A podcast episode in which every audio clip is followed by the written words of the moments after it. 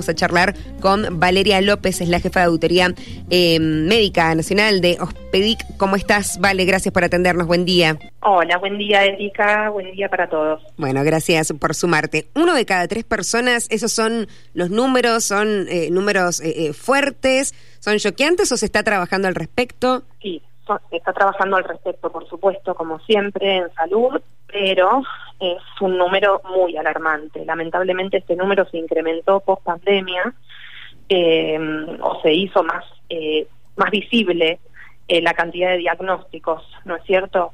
es, es una patología que no tenemos que dejar de lado, si bien uno cuando habla de salud a veces habla de la salud física, pero la salud mental es parte de la salud y, no tenemos que, separarlo, dividirlo, ¿no es cierto?, el cuerpo de la mente. Es muy importante, hay leyes en nuestro país, la Ley Nacional de Salud Mental, que es la 26.657, y esta ley justamente habla de lo que es la salud mental y define procesos, ¿no es cierto?, para eh, tener en cuenta cuáles son los componentes que producen trastornos de la salud mental y implica también ver una dinámica de construcción vinculada a la, concreción de los derechos humanos y sociales de las personas.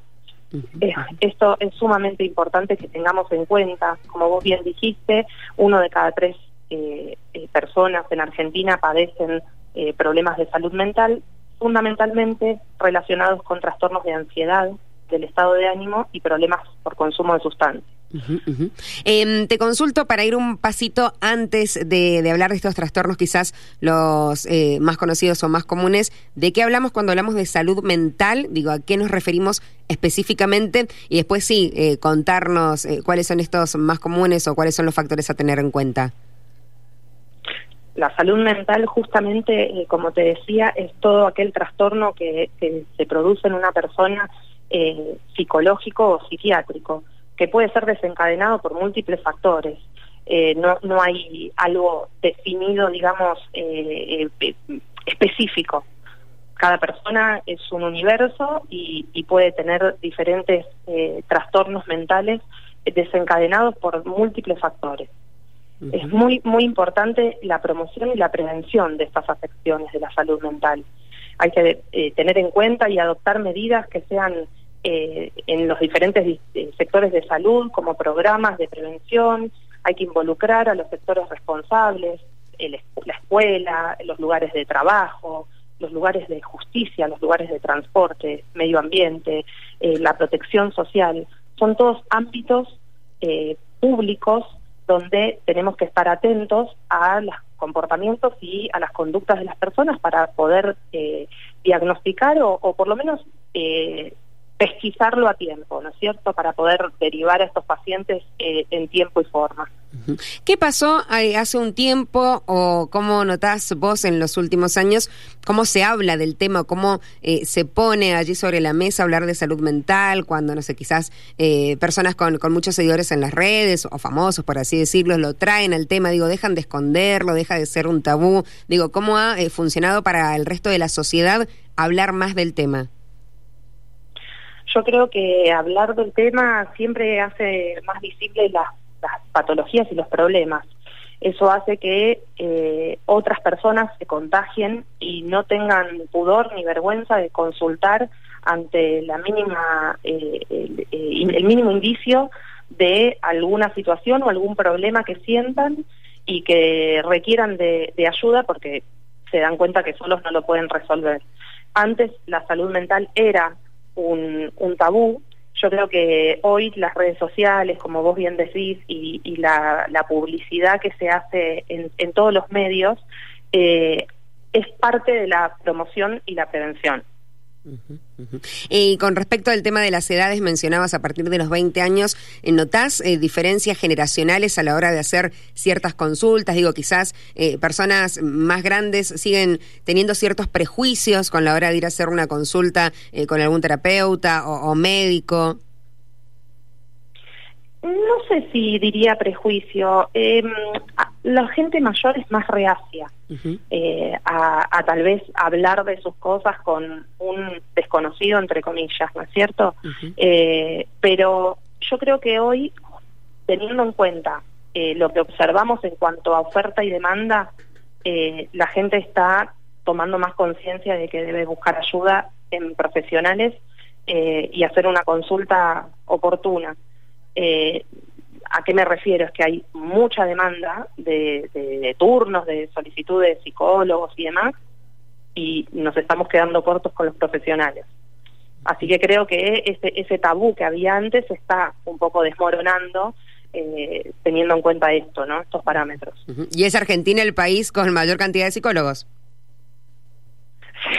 sí, es cierto. Sin embargo, sin embargo, eh, no dan abasto. Sí, sí, tal cual, tal cual. ¿Cómo eh, son los eh, tratamientos para solucionar problemas de salud mental? Pero en realidad la pregunta previa es, ¿tengo que estar atento a algún síntoma? Digo, porque es también tan amplio el espectro cuando hablamos de salud mental, cuando hablamos de, enfermedades eh, puntuales, digo, a la salud física, podemos decir, bueno, fiebre, dolor, náuseas, digo, algo más puntual. Con la salud mental, ¿a qué tenemos que estar atentos? Y seguido de eso, ¿cuáles son las opciones en tratamientos? Bueno, es justamente los síntomas de, trastornos de la salud mental son sumamente inespecíficos de cada, o sea, de las patologías. No es que hay cada patología tiene un síntoma en particular. Eh, muchas patologías comparten varios síntomas, pero obviamente hay que estar muy atento a, las personas cuando, o, uno mismo, cuando siente desgano, cuando no tiene eh, voluntad para eh, hacer las actividades cotidianas, cuando se siente una tristeza extrema.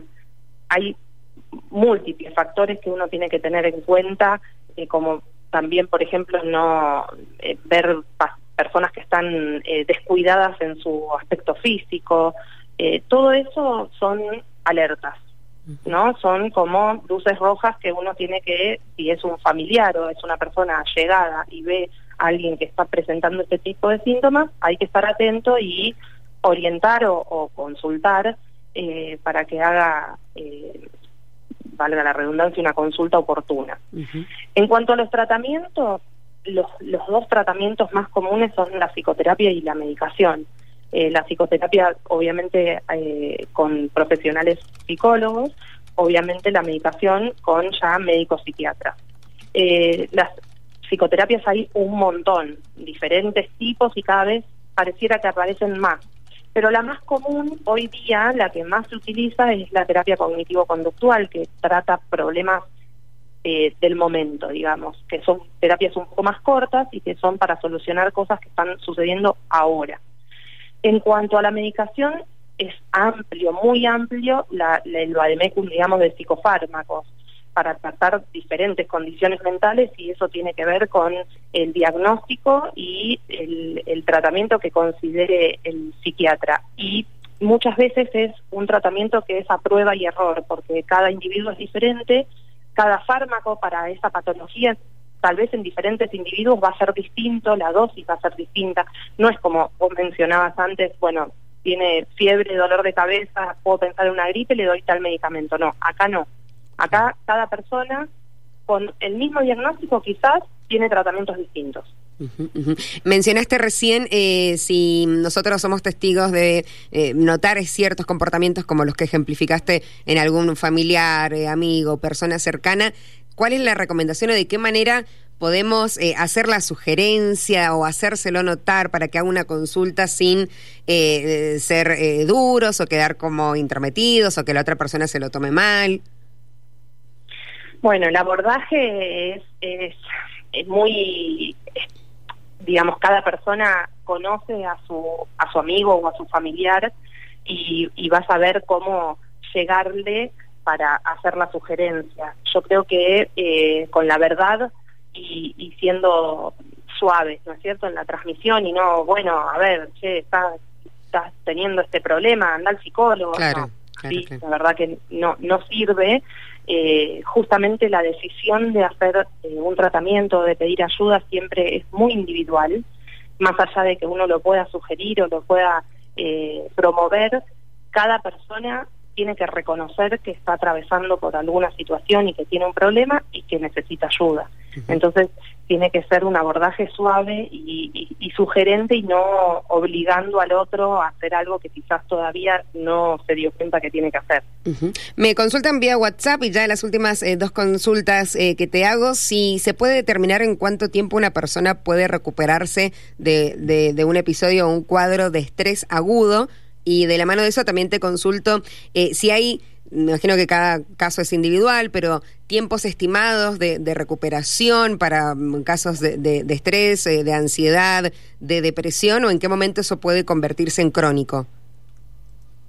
No, no hay tiempos estimados. Eh, esto es lo mismo, como te decía antes, las patologías físicas quizás tienen un tiempo de recuperación estimado por depende, dependiendo del tratamiento que uno instaure. En la salud mental esto no es eh, no hay fechas ni, ni, ni, uno puede pronosticar cuánto tiempo va a tardar una persona en recuperarse. Eh, es, te diría que casi imposible decir cuánto le va a llevar a una persona con un estrés agudo o con una depresión o con cualquier otro tipo de, de problema de salud mental, eh, decir, bueno, en tres meses o en cuatro o en cinco ya vas a estar bien. Me parece que, que sería hasta arriesgado de poner un tiempo. Eh, doctora, eh, ¿alguna otra, sí, recomendación, dato, tip, consejo? Exactamente. El como te decía antes, más allá del tratamiento psicoterapéutico y, la medicación, hay otro tipo de, cosas que uno puede hacer para colaborar con este tratamiento, porque obviamente no son mágicos, eh, pero bueno, uno tiene que tratar de acompañar a estos pacientes prestando atención a, sus pensamientos, a sus emociones, tienen que tener que ayudar en eh, que disfruten el, momento, que, puedan pasar bien cada momento de su vida y no, no, no pensar a futuro, eh, aprovechar que tengan relaciones que sean eh, estrechas, significativas. Y es muy importante también mantener hábitos saludables porque, como dije antes, la salud física y mental van de la mano, no son situaciones distintas, digamos, es todo lo mismo. Bien, bien. Bueno, en este 10 eh, de octubre, entonces, estamos, bueno, haciendo mención al Día Mundial de la Salud Mental, hablando con la doctora Valeria López Girons, bueno, y jefa de Auditoría Médica Nacional de Ospedic. Gracias, doctora, por el tiempo brindado. No, por favor, Erika, muchas gracias. Como siempre, desde Ospedic agradecemos el espacio. Que estés muy bien, buena semana.